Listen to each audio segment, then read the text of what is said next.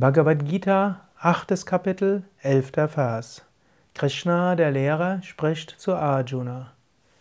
Das, was die Kenner der Veden das Unvergängliche nennen, das, wohin die Selbstbeherrschten und die Leidenschaftslosen eingehen, und das, wofür die Menschen, die es ersehnen, in Selbstbeherrschung leben, dieses Ziel werde ich dir kurz erläutern. Es hilft, sich zu vergegenwärtigen, dass es viele Menschen gibt, die nach dem Höchsten streben. Das höchste Ziel, das es überhaupt gibt, ist die Selbstverwirklichung. Wir können es auch ausdrücken, das höchste Ziel ist Gottverwirklichung.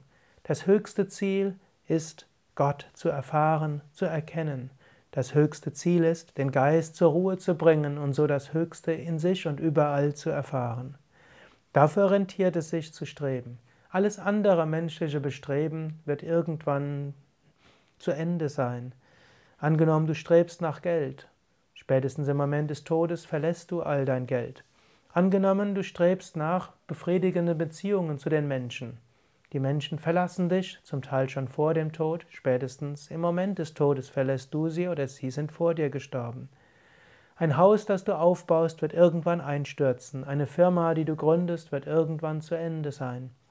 Aber es gibt etwas, was es wirklich wert ist, danach zu streben nämlich nach dem Höchsten.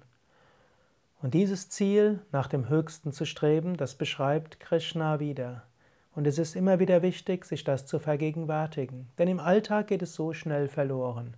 Sei dir nochmals bewusst, ich möchte nach dem Höchsten streben, ich möchte die höchste Wirklichkeit erfahren. Und ich weiß, so viele Menschen haben es erfahren.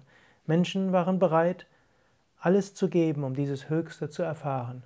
Auch ich möchte dies tun.